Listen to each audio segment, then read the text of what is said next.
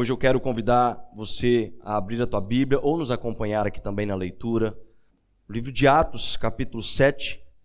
Eu vou fazer a leitura do versículo 17 ao 20. Diz assim o texto: Ao se aproximar o tempo em que Deus cumpriria sua promessa a Abraão, aumentou muito o número do nosso povo no Egito. Então outro rei, que nada sabia a respeito de José, passou a governar o Egito. Ele agiu traiçoeiramente para com o nosso povo e oprimiu os nossos antepassados, obrigando-os a abandonar os seus recém-nascidos para que não sobrevivessem. Naquele tempo nasceu Moisés, que era um menino extraordinário. Por três meses ele foi criado na casa de seu pai. Feche seus olhos mais um instante. Pai, nós cremos na tua palavra que foi lida. E nós pedimos ao teu Espírito Santo, fale aos nossos corações. Nós estamos disponíveis e atentos para ouvir a tua voz. Usa minha vida, que o Senhor possa, com o seu toque de graça e com o seu toque de misericórdia, aprumar aquele que precisa ser aprumado, trazer a resposta para aquele que veio buscar a resposta e que teu milagre possa acontecer mais uma vez em nosso meio. Esta é a nossa oração. Amém. Irmãos, Nelson Mandela foi o primeiro presidente da África do Sul, líder do movimento contra o apartheid, recebeu o Prêmio Nobel da Paz e ainda hoje é objeto de estudo de muitos empresários pelo seu espírito de liderança e por empresários que também querem aprender sobre como vencer barreiras que aos olhos humanos são tão complexos. Em 2018, tive a grande alegria de visitar a África do Sul e também visitar o Museu do Apartheid, onde ali se conhece a história de Nelson Mandela. A gente conhece uma cela da solitária por onde ele ficou preso por cerca de 17 anos na mesma cela solitária de 2 metros por um e meio. E grande parte da vida de Nelson Mandela foi atrás de uma prisão.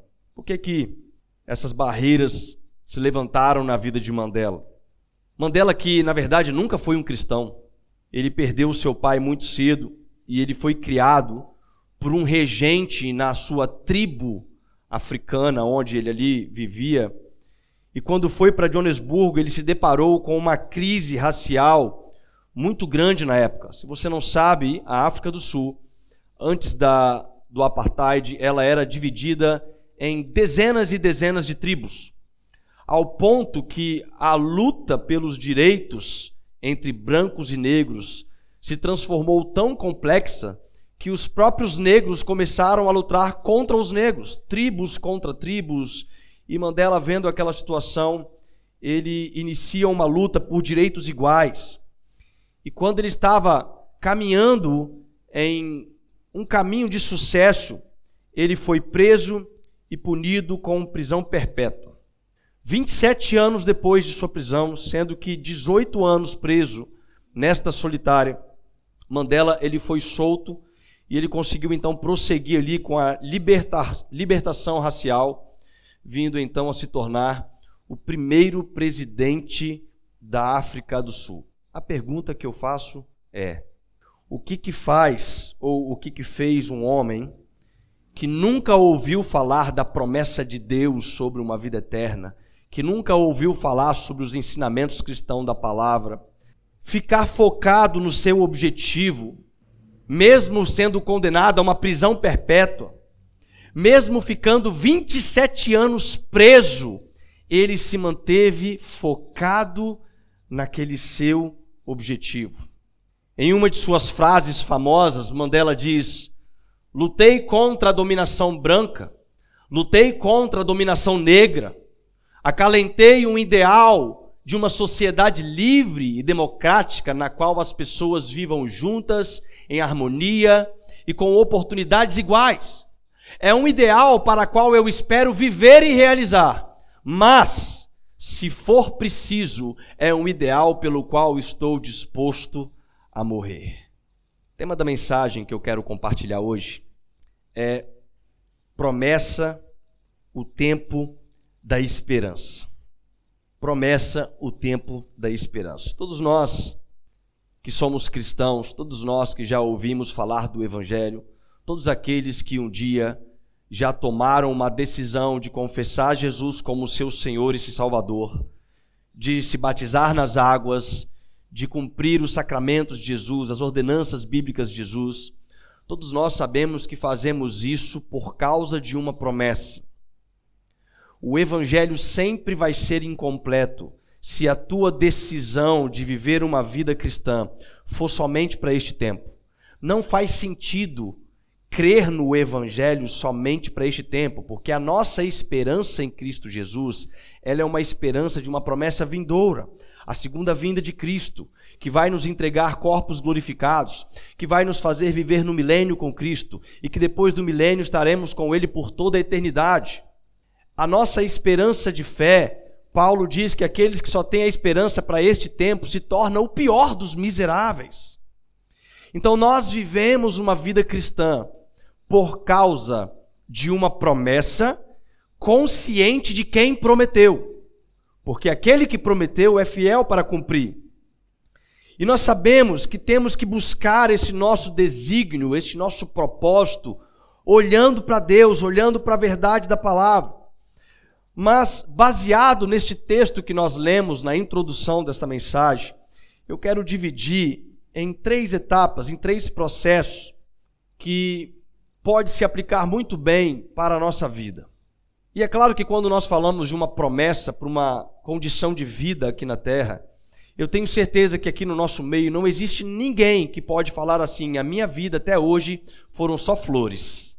Se você é essa pessoa, me procure depois no gabinete, que nós vamos te canonizar a santo, porque você deve ser alguém extremamente especial. Se você até hoje não viveu nenhum tipo de tribulação na vida, nenhum tipo de dificuldade na vida, nenhum tipo de complicação, seja na sua vida familiar, seja na sua vida emocional, seja na sua vida financeira, alguma coisa está errado com você. Não é possível. E nós sabemos que a vida, ela não é somente de flores. Tem fases na nossa vida que são fases literalmente onde nós somos moídos, onde nós somos desgastados, onde nós somos é, levados a tomar decisões de desistências, a abandonar aquilo que outrora era o grande foco da nossa promessa, era o grande foco do nosso caminho. Charles Spurgeon, que é um dos maiores pregadores do século XIX, ele tem uma frase que diz: Tome para você a promessa de Deus, pois ela é suficiente, e mais do que suficiente, mesmo que todas as fontes da terra se sequem. Esta é uma frase muito poderosa. Spurgeon está falando o seguinte: olha, a promessa de Deus, ela é suficiente para você. Ainda que todos os cristãos ao seu redor desistam da promessa que tem para eles. Ainda que você se encontre dentro de um cenário que é nada encorajador para prosseguir, ainda que você se encontre em uma geografia aonde a perseguição contra a tua promessa seja uma realidade complexa e difícil, aonde você é colocado talvez em uma condição de vida ou morte, Spurgeon diz: a promessa de Deus ela é suficiente para você. E nesse texto de Atos, capítulo 7, fala da história de Moisés. Só que não a história narrada lá em Gênesis, mas a história de Moisés narrada a partir de Estevão. Estevão, diante do Sinédrio, antes de ser apedrejado por testemunhar o grande ato que acontece em Pentecostes, capítulo 1, versículo 8 de Atos, quando o poder de Deus se manifesta e encorajam ali aqueles 120, depois os demais que foram convertidos a serem testemunhas em toda a Judéia, Samaria, até os confins da terra. Isso fala de uma diáspora, fala que os discípulos de Jesus, eles seriam espalhados por todos os cantos da terra. E em Atos 8:1 isso começa a ser explícito a partir da vida de Estevão, o primeiro mártir da igreja de Jesus Cristo. O primeiro homem que foi encorajado a ficar com os olhos fitados em uma promessa, mesmo diante de um momento em que ele poderia ser apedrejado, e aliás foi apedrejado até a morte por causa do teu testemunho. E Estevão, ele começa a narrar a história de Moisés. Uma história que também é citada em Hebreus capítulo 11, aonde é um capítulo conhecido como a prateleira dos heróis da fé. Homens e mulheres que de fato foram exemplos. Até os dias de hoje nós olhamos para a história destes homens, destas mulheres e nos encorajamos. E o que eu vejo de fantástico em todos estes personagens é que todos eles eram homens e mulheres como nós. Eles não eram diferentes. Eles não eram homens e mulheres que tinham poderes sobrenaturais. Eles não eram homens e mulheres que não tinham dificuldades como as nossas. Não, eles eram iguais em todos os aspectos que você, que eu, todos nós estamos aqui. Homens que também falharam. Homens que também erraram. Homens que também entraram nas filas de espera. E eles são de um testemunho tão grande para nós que quando nós ouvimos mensagens sobre estes homens, nós temos que pensar logo por que, que eles viveram situações, talvez até piores do que as nossas situações, mas eles conseguiram alcançar o propósito, conseguiram alcançar a promessa.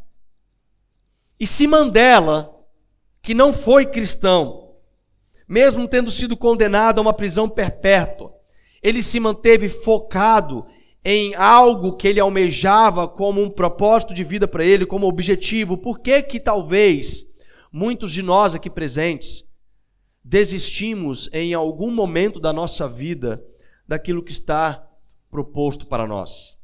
Henry Ford, criador da Ford Automóveis, tem uma frase que eu gosto muito de citar quando ele certa vez disse: Existem mais pessoas que desistem do que pessoas que fracassam. Presta atenção no poder desta frase.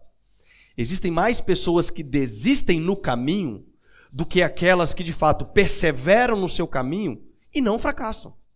Mais pessoas que desistem do que as pessoas que fracassam, porque aquelas que continuam acabam alcançando o êxito, acabam alcançando o seu objetivo. E o primeiro ponto que eu vejo diante desse ensinamento é sobre o tempo da promessa. No verso 17, quando a gente começa a ler, fala o seguinte: Ao se aproximar o tempo em que Deus cumpriria sua promessa a Abraão. Sabe o que, que acontece quando a gente lê Gênesis? A gente lê Gênesis o seguinte: Deus fala com Abraão, você não é mais Abraão, agora você é Abraão e eu vou te fazer pai de multidões. Você vai gerar um filho. E o que, que a gente pensa quando Deus faz uma promessa para a gente? Fala, amanhã eu estou feito. Né? Amanhã Deus prometeu, ele vai cumprir. Deus prometeu, ele vai fazer. Pronto, posso preparar. No mais tardar domingo que vem, minha promessa está nas mãos. Algo vai acontecer. Mas quando a gente lê o texto de Gênesis, a gente percebe que Abraão esperou 25 anos para que aquilo que Deus prometeu para ele pudesse se cumprir. Só que no texto a gente não vê isso. Mas quando Estevão fala sobre essa narrativa, ele diz o seguinte: ao se aproximar o tempo em que Deus cumpriria a promessa a Abraão.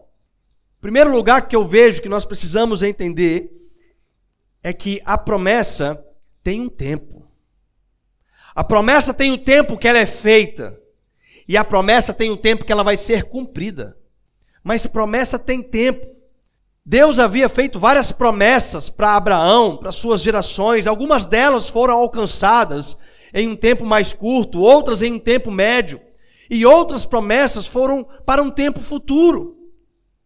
Mas é importante termos em mente que cada promessa de Deus para nós tem um tempo.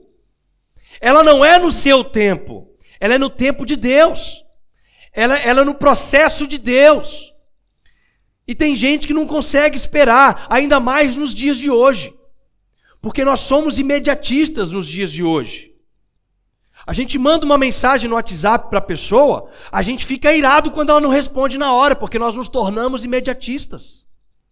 A gente quer as coisas na hora. A gente não quer ir mais pegar uma fila de banco. Não, eu quero pagar aqui na conta, é muito mais rápido. Eu não quero mais entrar numa loja porque eu tenho que ficar esperando. Nós nos tornamos imediatistas em muitas coisas e quando nós recebemos uma promessa de Deus, sabe o que a gente faz? A gente aplica o nosso conceito, a nossa cosmovisão atual e a gente aplica para as promessas de Deus. A gente fala: hum, Deus está demorando. Deus falou que ia restaurar meu casamento. Deus falou que ia restaurar as minhas finanças. Deus falou que ia me entregar a cura. Deus falou que ia fazer assim comigo. Deus falou que ia me mandar para tais, tais nações, mas eu não estou vendo nada acontecendo. Será que Deus esqueceu da minha promessa? Será que a pergunta é: será que Deus esqueceu da minha promessa? Ou é melhor a gente perguntar: será que eu estou pronto para viver o processo até que chegue o tempo em que Deus vai cumprir a promessa? Mas, pastor, você não está entendendo. É porque eu estou vivendo um tempo de tribulação, de dificuldade, de desespero. E eu preciso que a minha promessa seja para agora. Não dá para esperar mais. Mas em Romanos, capítulo 5, no verso 3 e 4, diz: E não somente isto, mas também nos gloriamos nas tribulações, sabendo que a tribulação produz paciência, e a paciência, a experiência, e a experiência, a esperança. E esperança aonde, irmãos? Esperança em uma promessa. É isso que acontece quando nós temos uma promessa e somos colocados diante de um, de um período de tribulação, de provação, de dificuldades. É porque a tribulação, ela, ela produz em nós paciência. E a paciência, ela produz em nós experiência. E sabe por que, que a promessa muitas vezes demora na vida de um crente? Porque ele não está experiente para receber a promessa. Ele não tem experiência para administrar a promessa que vai ser colocada sobre ele. Então entenda uma coisa: você não nasceu no tempo errado, você não nasceu na família errada, você não nasceu na condição errada, você nasceu no tempo certo, na data certa, no local certo, na família certa, mas talvez você só não entendeu sobre o tempo da sua promessa. De uma coisa é certa, irmãos. Existe uma promessa de Deus sobre a sua vida e ela nasceu com você. Deus ele conhecia todos os seus dias antes mesmo de você nascer. Deus ele já tinha todos os planos escritos para você.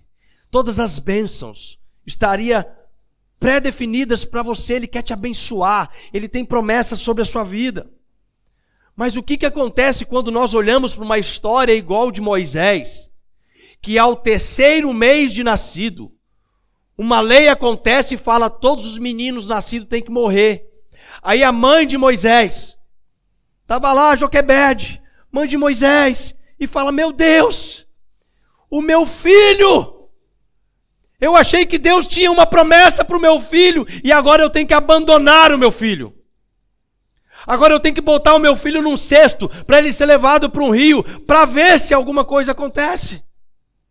Qual de nós, que sabendo de uma bênção de Deus, que sabendo de uma promessa de Deus, olharia para uma situação dessa e pensaria: não, isso aqui é para que se cumpra a promessa?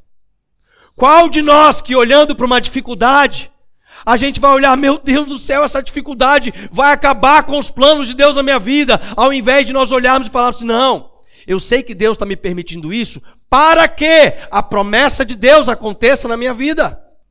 Enquanto nós estamos olhando somente para as necessidades das nossas vidas, irmãos, nós teremos muitas dificuldades de entendermos sobre as promessas de Deus para nós, literalmente sobre o nosso propósito. Nós precisamos olhar para um problema não só da nossa vida, nós precisamos olhar para um problema da nossa geração. Nós temos que olhar para o problema da nossa geografia. Entender o propósito de Deus na sua vida não está falando só sobre você, está falando sobre um corpo, o corpo de Cristo. Então Moisés nasce, olha o que fala no verso 20. Naquele tempo nasceu Moisés, que era um menino extraordinário. Por três meses ele foi criado na casa de seu pai. Um menino extraordinário. Um menino que aos três meses de idade já mostrava talentos incríveis. E só por três meses ele teve que ficar na casa dos seus pais. Você que é mãe, você que é pai, tenta pensar nessa situação. Uma criança ainda sendo amamentada, totalmente sem condições de se defender, de sobreviver sozinha, sendo colocada num cesto para que a promessa de Deus se cumprisse na vida dela. É difícil de conjecturar isso, não é verdade? E aí, a mãe de Moisés coloca ele no cesto e Miriam, sua irmã, vai andando ao redor daquele rio, acompanhando aquele cesto flutuando naquelas águas. E acontece que Miriam avista mais na frente a filha de Faraó tomando banho no rio. Irmãos, já estava ruim. Quando Miriam avista a filha de Faraó, ela fala assim: agora acabou todas as esperanças. Porque como que a filha de Faraó, que foi quem mandou fazer a lei de matar as crianças, vai pegar uma criança e não vai entregar para ser morta? Como que uma filha vai descumprir a ordem do próprio pai? Mas ao contrário disso, existia uma promessa na vida de Moisés. Algo precisava acontecer. E Miriam pega aquela criança. E ao invés de levar aquela criança para ser morta, ela fala: Eu vou ficar com essa criança. Esse menino é extraordinário. Eu vou ficar com essa criança. Era para Moisés morrer, mas a filha de Faraó resolve ficar com ele. Deixa eu te falar um negócio. Olha bem para mim que eu quero te falar algo sério. Você não vai morrer enquanto a promessa que Deus tem para você não se cumprir. Eu não estou falando da bênção de Deus na sua vida. Estou falando de uma promessa de propósito. Algo para o qual você foi gerado. Algo para o qual Deus te, te criou, Deus te formou. Ele te esquadrinhou, ele te, ele te gerou para cumprir um propósito. Em 2014, quando eu fui para Jerusalém, um pastor que estava comigo no avião fez a pergunta para mim: Você tem medo de voar? Eu falei: Eu não. Ele, rapaz, um certo dia, estava fazendo um voo na, doméstico e o avião passou por uma turbulência, e daquelas turbulências bem desesperadora, né, Jorge? Passou por a volta de Curitiba esses dias aí. E quem já pegou turbulência sabe que na hora que você está na turbulência, você, você gela, irmãos. Você fica agora, vai ser agora, tudo mais. E ele pegou aquela turbulência e foi uma gritaria no avião e disse que uma mulher começou a gritar: Eu vou morrer, eu vou morrer, eu vou morrer, eu vou morrer. E aquela confusão. E ele falou que se encorajou, ele levantou no meio e disse: Olha, cala a boca todo mundo. Falou: Mulher, deixa eu te falar uma coisa: esse avião não vai cair. Sabe por quê? Porque Deus não cumpriu a promessa dele na minha vida e eu estou nesse avião. Aquieto faz que esse avião vai pousar. E ele, ele tinha convicção que a promessa de Deus ainda ia se cumprir na vida dele.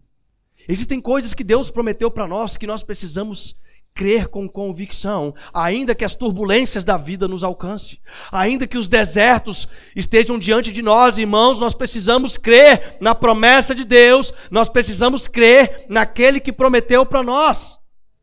Então a filha de Faraó resolve ficar com Moisés, e nesse momento, a Miriam, irmã de Moisés, chega ali para a filha de Faraó e diz: Ei, tudo bem?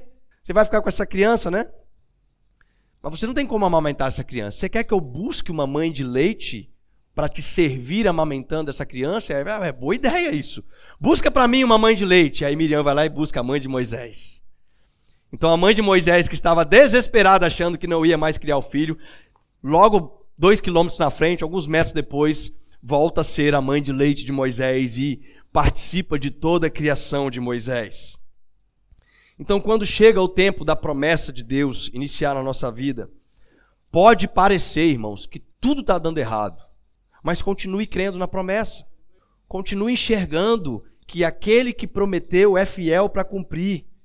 Mesmo que parece que tudo vai dar errado, parece que você vai ficar sozinho, parece que você não está no lugar certo, parece que você está com pessoas que não são corretas, mas se Deus tem uma promessa na sua vida, ela vai se cumprir. Amém? Então começa a experiência na vida de Moisés aqui. Moisés ele foi levado para os palácios no Egito. E lá no verso 22 fala que Moisés foi educado em toda a sabedoria dos egípcios e veio a ser poderoso em palavras e obras. Moisés se transformou poderoso em sabedoria, poderoso em palavras e obras. Faz uma pergunta comigo assim: será que Moisés teria esta educação se ele tivesse sido criado fora dos palácios egípcios? Claro que não. Mas Deus tinha um plano para Moisés. Deus tinha um propósito para Moisés. Moisés tinha que estar numa geografia, nas mãos de uma família específica, em um momento correto da sua vida. Por quê? Porque promessa tem tempo de preparação. Promessa tem tempo de preparação. Tem gente que acabou de receber a promessa de Deus e já quer ser honrado com a promessa. Já quer colocar as mãos na promessa. Mas promessa tem preparação, irmãos. Promessa tem escola. Promessa tem faculdade. Já ouviu aquele ditado popular que Deus não dá asa para cobra? E Deus não dá promessa para quem não está preparado também. É assim que funciona. Ele não dá promessa. E nesse caso de Moisés, o texto vai dizer que ele ficou 40 anos sendo preparado. No verso 23 fala que ao completar 40 anos, Moisés decidiu visitar seus irmãos israelitas. 40 anos depois, 40 anos depois, talvez era tempo suficiente para esquecer da promessa. 40 anos depois, era tempo suficiente para se acomodar com a vida no Egito, com o palácio, com as riquezas, com os seus servos, com os benefícios, com a comida. Mas existe tempo de experiência na promessa. Moisés ele sente vontade de ver os seus conterrâneos, 40 anos mais velho, mais preparado, sabendo ali da sua origem. No verso 24 fala assim: "E vendo maltratado um deles, o defendeu e vingou o ofendido, matando o egípcio. E ele cuidava que seus irmãos entenderiam que Deus lhe havia de dar a liberdade pela sua mão, mas eles não entenderam. Deus fala com Moisés: Eu vou libertar o povo do Egito, Moisés, e é por você que eu vou fazer isso. E Moisés, entendendo essa promessa, ele vai lá visitar seus conterrâneos e vê um hebreu sendo maltratado por um egípcio. O que, que Moisés faz? Se a promessa está comigo, eu vou dar um jeito nisso aqui agora. E dá umas porradas no soldado egípcio, mata ele, enterra em cova rasa, e ele vai falar assim: tá tudo bem. O meu irmão hebreu vai entender que eu fiz isso porque eu sou aquele que tem uma promessa. Mas sabe por que, que eles não entenderam? Eles não entenderam não é porque Moisés não tinha uma promessa. Eles não entenderam porque ainda não era o tempo da promessa. Porque promessa tem tempo. Até mesmo Jesus nos mostra que o seu ministério também precisou de um tempo para se iniciar. Nas bodas de Caná, quando a mãe de Jesus vem falar com ele e vem dizer: "Olha, acabou o vinho da festa". O que que Jesus fala? Não é chegada a minha hora. Espera aí. Ainda não é chegado. Falta um tempo. Falta um momento. Mas lá em Mateus, capítulo 26, versículo 18, Jesus ele dá uma ordem aos discípulos para irem até a cidade procurar um homem e aí ele responde assim: É chegada a minha hora, eu desejo celebrar a Páscoa em tua casa. Se antes Jesus sabia que não era tempo, agora quando Jesus manda lá buscar e preparar o salão para a última Páscoa, Jesus fala para o Espírito: Olha, é chegada a minha hora, é o meu tempo.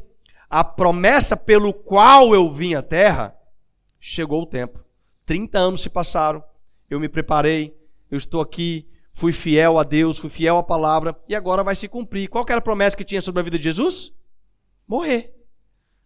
Morrer para que eu e você pudéssemos estar aqui hoje, salvos, com os nossos pecados perdoados, sendo redimidos pelo evangelho da verdade, sendo santificados através da palavra de Deus.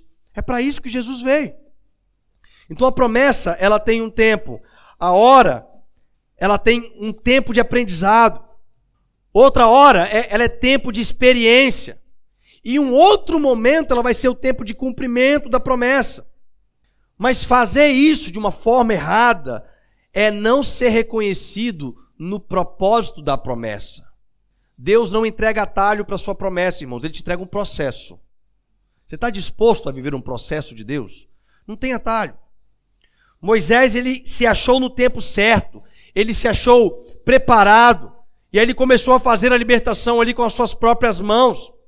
E aí, depois de matar aquele egípcio que maltratava o hebreu, ele continua, e no dia seguinte ele vê agora dois hebreus discutindo. Ele diz o seguinte: Por que, que vocês estão discutindo aí, irmãos? E aí eles respondem assim: Quem é que te constituiu príncipe ou juiz sobre nós? Por um acaso você vai matar como matou ontem o egípcio? Os hebreus agora falaram: Quem é que fez você juiz? Quem é que fez você nosso líder? E agora vai matar a gente também, como você fez com aquele egípcio? E quando Moisés escuta isso, olha o que acontece. E esta palavra, e a esta palavra fugiu Moisés para a terra de Midian. Então Moisés ele foi para o deserto e isso me mostra um avanço. Quando Moisés ele vai para o deserto, eu vejo um avanço no entendimento do propósito. Porque pode parecer que depois de ter sido ministrado a palavra por anos na sua vida, você aprendeu, você teve base, você teve doutrina, mas aí as coisas elas vão afunilando de uma forma tão complicada, tão difícil, que os seus inimigos, eles te expulsam do seu local. Eles te expulsam da sua geografia. Sabe aquele sentimento de que você estava lá aprendendo tudo mais e de repente as situações elas te obrigam a trocar de geografia. Você não, você não se sente mais suportado naquele lugar. E Mike Murdock tem uma frase que diz: é muito melhor você estar em um local onde você é desejado do que em um local onde você é suportado. Cuidado com os locais onde você é suportado. Cuidado. Tem locais que nós somos suportados, mas nós não estamos ali querendo bater como murro em ponta de faca. Muitas das vezes o cenário quer nos expelir para que a gente possa se posicionar na geografia do nosso propósito. Tem afinidade com o Espírito Santo de Deus para entender sobre as geografias que você frequenta, sobre os locais que você pertence. Então, quando você encontra o seu caminho, você encontra também o seu propósito. E quando você encontra o caminho do seu propósito, você está muito mais perto de conquistar o seu propósito, de alcançar o seu objetivo, de colocar as mãos na promessa que Deus tem para a sua vida. Só que é exatamente neste período que muitos desistem.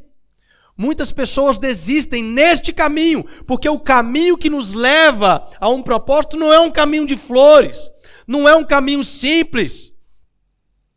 Moisés vivia na, na casa de Faraó, e aí, quando ele resolve entrar no seu caminho, ele teve que ir para o deserto, irmãos. O deserto era muito pior do que a casa de Faraó. Então muitas vezes nós desistimos porque a gente toma decisões erradas, porque a gente precisa de ter mais experiência, mas é neste momento que nós precisamos elevar os nossos olhos a Deus e fazer menção das promessas que Deus tem para nós. E é por isso que eu citei na introdução da mensagem um pouco sobre Nelson Mandela o homem não cristão, o homem condenado à prisão perpétua, mas ele se manteve firme por algo que ele estava disposto a morrer. Ele diz: Eu gostaria de viver para isso, mas se for necessário, eu também estou disposto a morrer. Será que você está disposto a, a morrer pela promessa de Deus na sua vida? Ou será que você só está disposto a viver pelas bênçãos de Deus na sua vida? Existe uma grande diferença nisso. Existe uma grande diferença. Ah, se Deus me abençoar, eu vou viver as bênçãos de Deus. Amém. Mas se Deus te gerou para que você pudesse, a partir de uma situação muito complexa, glorificar o nome dele e para que você cumpra a proposta, o propósito dele, será que você está disposto a de fato morrer por Cristo? Sabe, irmãos, eu sempre oro a Deus e eu falo: Deus, eu oro para que o Senhor possa manter a minha integridade física, que eu não venha ficar cego, que eu não venha ficar paralítico, que eu não venha ficar em uma cama, que eu não venha ter problemas onde eu, eu necessite de uma ajuda de um terceiro. Essa é a minha oração, Deus. Mas ainda assim, que seja feita a tua vontade. Que eu possa cumprir o teu propósito. Porque os planos de Deus são melhores do que os meus. Os planos de Deus são maiores. Mas eu creio que Ele tem, ele tem escutado a minha oração. Eu, eu creio que Deus, ele, ele sabe que eu estou disposto a morrer por um propósito. E por estar disposto a morrer por um propósito, eu vou usufruir também das bênçãos deste propósito. Então você imagina ali Nelson Mandela preso, cinco anos de prisão, talvez veio uma, um soldado, um outro amigo de prisão e fala com ele, Nelson, larga disso, cara, já passou cinco anos. Olha a situação do nosso país. É branco matando negro, negro matando branco, negro matando negro. É uma bagunça, Nelson, você está preso. Para de, de levantar essa bandeira, que eles te soltam, eles vão te libertar. Você é um preso político, você não matou ninguém, você está querendo só uma questão se arrepende disso aí, Mandela. E ele fica ali. Aí passa 15 anos, o cara vem com o discurso de novo, Nelson. Mais 15 anos, cara. Seus filhos estão crescendo, você está tendo neto. Você vai continuar preso aqui por causa de uma bandeira que você levantou. Passa 26 anos e fala, Nelson, pelo amor de Deus, sua família está longe de você, cara. 18 anos preso numa cela de dois por um e meio. Larga a mão disso. Mas Nelson não perdeu a esperança, irmãos. Ele continuou convicto daquilo que estava proposto na vida dele. E como é que uma pessoa que possui uma promessa de Deus perde a esperança? Como que um cristão que sabe que Deus tem uma obra poderosa, que Deus tem algo para fazer na sua vida, como que um cristão perde a esperança? Como que uma pessoa que tem um propósito para ser cumprido, e só porque talvez está vivendo em um tempo de deserto, em um tempo de dificuldade, ele, ele abandona a sua promessa. Você acha que a promessa de Deus tem validade na sua vida? Tem data de validade? Olha, a tua promessa expira em 2035, tá? Se ela não se cumprir até lá, você pode abandonar Jesus mesmo. Irmãos, promessa de Deus não tem data de expiração, não, não tem data de validade. Porque aquele que prometeu, ele é eterno. Ele fez Abraão ter um filho com 100 anos de idade. 100 anos de idade, irmãos. Sabe o que, que é isso? Um homem de 100 anos de idade, uma mulher com, com 80 anos de idade, que era Sara, ter que fazer sexo e engravidar. Fazer sexo já seria uma dificuldade com 100 anos de idade, irmãos engravidar só mesmo promessa de Deus. Porque data para Deus não existe, ele é eterno. Então entender a promessa de Deus é saber que nós estamos dispostos a seguir, não importa o que vamos perder no caminho. O importante é que nós sabemos que nós vamos conquistar a nossa promessa, amém? Então é preciso enxergar com os olhos de Deus. Moisés ele perdeu tudo que ele tinha no, no, no palácio egípcio. Ele perdeu a riqueza, ele perdeu os benefícios, ele perdeu os seus servos, ele perdeu mordomia, ele perdeu tudo, a sua, a sua influência. Mas sabe o que Moisés ganhou? O cumprimento da promessa que estava sobre ele. E quando a promessa de Deus se cumpre na sua vida, veja bem que eu vou falar mais uma vez: nunca é sobre você, é sobre nós. Sempre é sobre nós, irmãos. Quando Moisés entende a promessa, ele vai para o deserto, ele passa lá o período da promessa. Quando a promessa de Deus se cumpre na vida de Moisés, o que acontece? Moisés é feliz? Não, o povo do Egito foi liberto. O povo que estava sendo escravizado por centenas de anos foi liberto. Estavam agora livres. Porque a promessa de Deus sobre a sua vida nunca é só sobre você, é sobre nós. Então, quando você encontra o seu problema e busca as suas bênçãos para o seu problema, você encontra o seu problema. Mas quando você entende o problema da geração a qual você está inserido, quando você entende o problema sobre o qual Deus quer manifestar a promessa sobre a sua vida para resolver um problema do teu bairro, da tua família, da igreja que você congrega, aí sim você pode perceber que o propósito de Deus está caminhando de uma forma muito mais coerente. E por fim, eu vejo que existe o tempo do cumprimento da promessa. Então, olha só, três estágios. Teve o tempo em que a promessa foi feita, teve um tempo em que houve a experiência para caminhar para a promessa, e então chega um tempo do cumprimento da promessa. No verso 30, e completados 40 anos, apareceu-lhe o anjo do Senhor no deserto, do monte Sinai, numa chama de fogo, no meio de massas. Faz conta comigo. Quantos anos tinha quando Moisés saiu do Egito? 40 anos. Quantos anos tinha quando isso aí agora aconteceu? 40 anos. Dá quantos anos agora?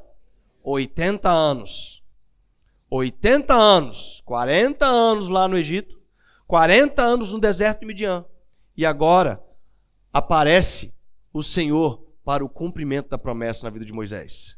Mas nesse versículo, tem algo tremendo, porque foi lido anteriormente que Moisés foi instruído no Egito com sabedoria, com poder em palavras, com conhecimento. O Egito, irmãos, era o, era o lugar mais desenvolvido daquele tempo. O Egito era, era o local mais tecnológico. Todos os grandes sábios estavam no Egito. Todos os grandes profissionais do mundo queriam ir para o Egito. Era o melhor lugar do mundo para se trabalhar, para se ganhar dinheiro, para se viver. Era a cidade dos sonhos. E depois ele fica 40 anos vivendo uma experiência no deserto. Presta atenção, ele tinha sabedoria, ele tinha poder em palavras, ele tinha agora 40 anos de experiência. Mas você sabe quando a promessa de Moisés vai se cumprir? O encontro dele com Deus. Só quando ele se encontra com Deus ali na sarça ardente é que a promessa de Deus agora vai começar a caminhar a ser a ser de fato verídica na vida de Moisés. Porque sabedoria, ciência, experiência, elas são pontos que são participantes na caminhada da promessa, mas elas nunca podem fazer nada por si só. Se Deus não se manifestar na sua vida de fato, irmãos, esquece a promessa. Não adianta tentar com a força do seu braço, não adianta tentar com o seu intelecto, não adianta tentar com qualquer outro tipo de ciência. Se Deus não aparecer no negócio, não adianta. No verso 34 diz: Tenho visto atentamente a aflição do meu povo que está no Egito, e ouvi os seus gemidos, e desci a livrá-los. Agora, pois, vem e enviar-te-ei ao Egito. A este Moisés, ao qual haviam negado, dizendo: Quem te constituiu príncipe e juiz? A este enviou Deus como príncipe e libertador, pela mão do anjo que lhe aparecera na sarça. Então veja como que é diferente, porque quando você só tem ciência e, e sabedoria, você fala em seu nome e o povo não entende. O povo pergunta: quem te constituiu? Agora, quando Deus aparece, ele te envia, ele fala: vai lá. O mesmo povo que te negou vai ser o povo agora que vai entender que você é o que vai cumprir a promessa. Porque promessa tem tempo. Promessa tem tempo para se cumprir. Então não importa mais agora as dificuldades que teve, não importa mais os obstáculos que ele passou, as enfermidades que venceu, porque agora é o tempo do cumprimento da promessa. Agora é o momento em que Deus entrou em ação. Agora é o momento de viver o sobrenatural. Agora é o momento que Moisés ele bate no peito e fala: "O avião não vai cair". Porque a promessa de Deus vai se cumprir. Porque quem prometeu é fiel para cumprir. Moisés ele até chega a questionar por um determinado momento, né? Ele até questiona com Deus. Ele fala assim: Deus, mas eu sou gago, né? eu tenho, eu sou foragido, eu não posso voltar lá. Eu matei um cara lá e eu não posso voltar lá. E aí Deus fala com Moisés: Não, Moisés, não é mais pela sabedoria, não é mais pelo poder da sua oratória, não é mais pelas suas influências no Egito, é porque agora o grande eu sou está te enviando. É porque agora a promessa vai se cumprir. Talvez as suas dificuldades na vida hoje tenham sido dificuldades grandes. Talvez o teu tempo de deserto tenha sido um tempo a qual você já até parou de marcar quanto tempo você está vivendo no deserto. Mas a palavra de Deus está falando para a gente uma coisa hoje. O grande eu sou quer cumprir a promessa dele na sua vida. O grande eu sou quer que você passe por esse deserto e não morem nesse deserto. Deserto é um, é um, processo de passagem, é um processo de experiência, é um processo de aprendizado. Não é para você morar no deserto, não é para você montar acampamento no deserto. Mas não desista, porque você verdadeiramente vai alcançar a sua vitória. Verdadeiramente, quando você entender sobre o seu propósito, você vai compreender que tudo que tem acontecido na sua vida faz parte da montagem do, pro, do projeto e do propósito de Deus para você. Deus tem um propósito na sua família, amém? Deus tem um propósito na sua vida. Deus tem um propósito no teu casamento. Deus tem um propósito com os teus filhos. Deus tem um propósito no, no seu emprego. Deus tem um propósito para você. Pare de achar que Deus está atrasado. Pare de achar que Deus está demorando. Se permita viver o processo. Se você ainda está no Egito, se ainda você está no deserto, eu não sei em qual estágio você está, mas se permita viver o processo que Deus tem na sua vida. Seja ensinável. Entenda que todas as coisas colaboram para o bem daqueles que amam a Deus. Mas o versículo não acaba aí, meus irmãos. Romanos 8, 28 diz: Todas as coisas colaboram para o bem daqueles que amam a Deus e que andam segundo o seu propósito. Você tem que estar conforme o propósito de Deus para que todas as coisas colaborem para o seu bem. Que Deus seja louvado. E que a esperança no propósito que Deus tem para nós seja renovada nos nossos corações aqui nesta noite. Amém?